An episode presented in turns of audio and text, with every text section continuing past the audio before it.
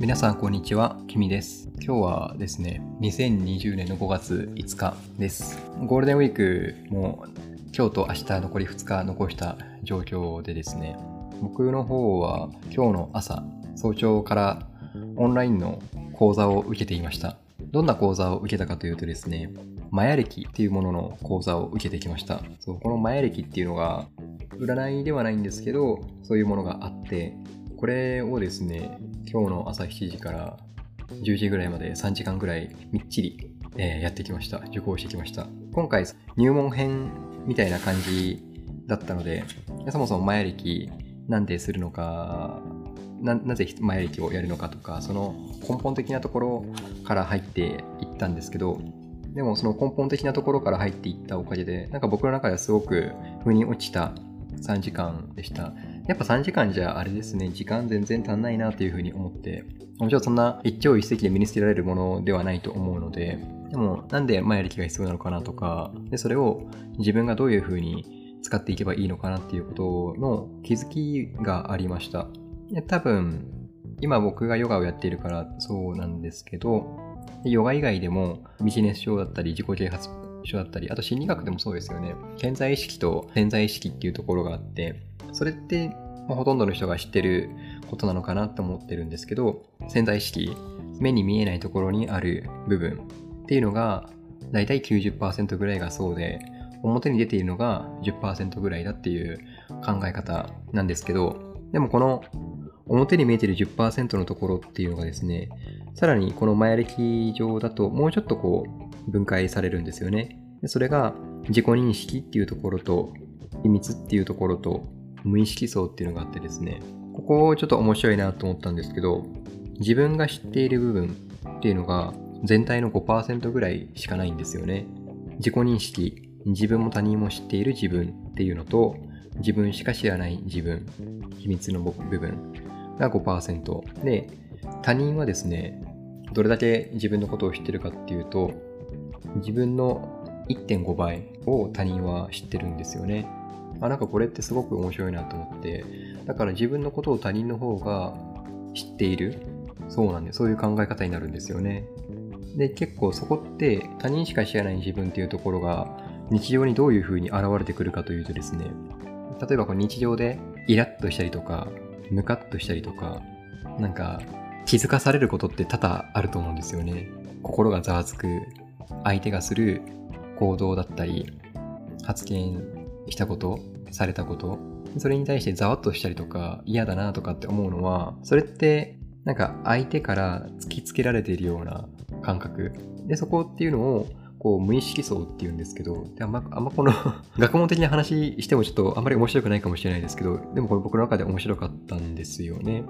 だからそこって他人しか知らない自分っていうところって結構嫌なところなんですよね、自分からすると。言われて嫌なこと。でもそこに、そこに対して目を背けているってなると、それってすごくもったいなくって、なんかその潜在意識みたいなのを活かす上で、その無意識、無意識なところ、無意識層っていうのはこう避けては通れない。なんかそういう、うん、ところになっていて、それが心の癖みたいな感じなんですよね。だから現実を変えるっていうよりからこう解釈を変える、そこに気づくっていうことがすごく大事で、それをこう紐解いていくツールみたいな感じで使えるのがマヤ歴なんですよね。で、マヤ歴それぞれ260周期だったかな？なんかそういう1年が365日に対して1周期が、マヤ歴だとその1周するのに260日かかるんですよね。その中でそれぞれの星の生まれみたいな割り当てがあって、僕の場合は金149って言って、太陽の紋章っていう目に見えてる顕在的な部分が赤い月、目に見えないところが黄色い種、潜在意識のところですね。っていう風になっていて、なんかそこが分かってくると、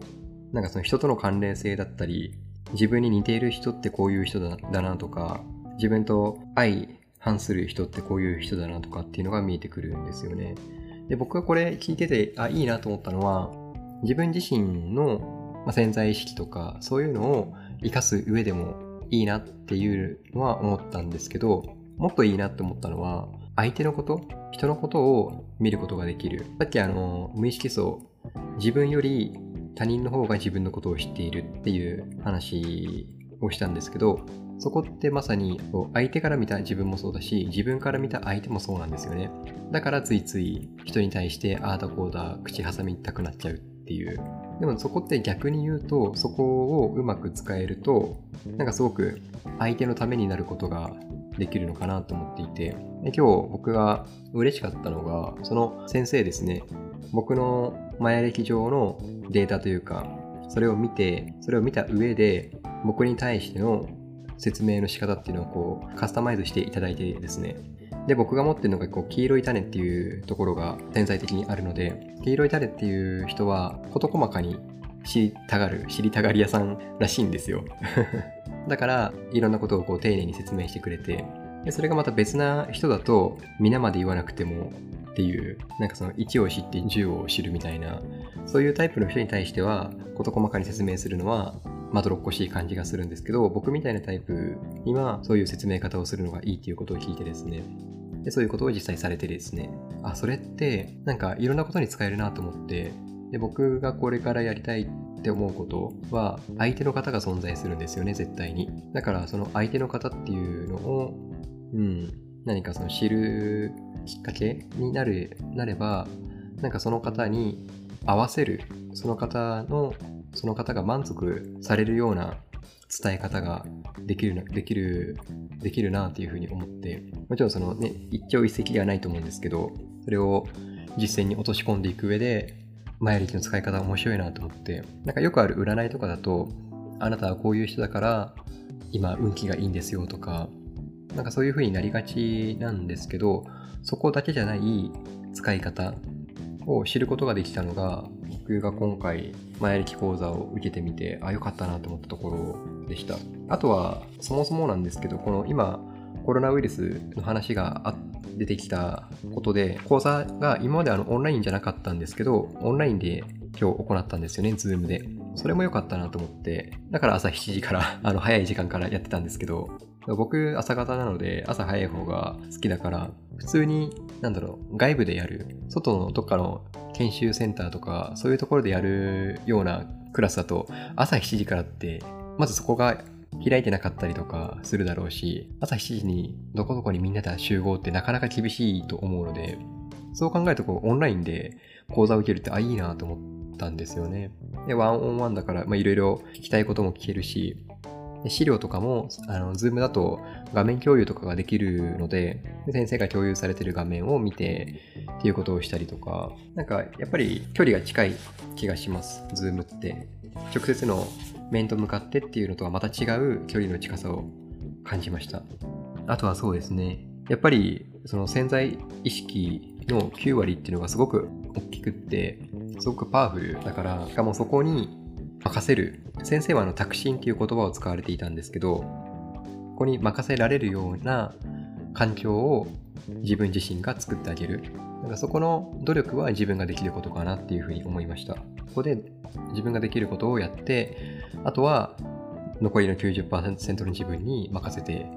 任せる。多分ここが結構、あれなんですかね。人によって抵抗を感じるところかなって。いやでもそうは言っても準備しなきゃでしょうとかって思って準備しまくったりとか、結局物事が進まなくってとか、それは進まないですよね。90%の潜在意識の方の力を使わないで、せいぜい10%あるかないかの力を使う使って物事を成し遂げようとするんだから、まあそれは大変だなっていうふうに思ったので、なんかやっぱりこう、日常とか仕事とか、いろんな場面に応じて使えるものだなって思いました。やっぱりこう人と人の関わりってコロナみたいなのが出てこようが、これから時代が変わろうが、そこって本質的に変わらないところ、人と人との関わりがあり続けるっていうのは変わらないところだと思うので、が僕自身もこの今日教わったマヤ歴講座、ちょっと自分でも噛み砕いてやってみようかなっていうふうに思ったので、そう、僕がもし、あの、これ必要、必要なのが、その相手の方の生年月日が必要なんですよね。見るには。なので、もし僕が誕生日を聞き出したら、あ、マヤ歴やろうとしてるのかなって思ってください。で、この先生ですね。僕が鹿児島でお世話になっている、アクトヨガの和江先生という先生がやられている講座なので、あのもし興味がある方はですね、あの概要欄の方に URL, URL とかを貼っておきますので、えー、そこから情報を見てで、興味があれば前歴とか受講されてみるのもいいかもしれないです。はい。では、本日の番組をお聴きいただきありがとうございました。あなたにとって今日がいい一日になりますように。バイバイ。